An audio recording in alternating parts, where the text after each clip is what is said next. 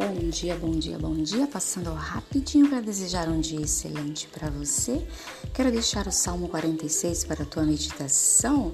Deus é o nosso refúgio, fortaleza, socorro bem presente nas atribulações, portanto não temeremos ainda que a terra se transtorne e os, monte, os montes se abalem no seio dos mares. Louvado seja Deus.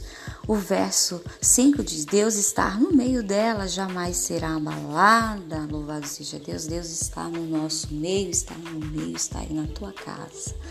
Louvado seja Deus. Um ótimo dia para você, um excelente domingo. Que Deus os abençoe. Amém.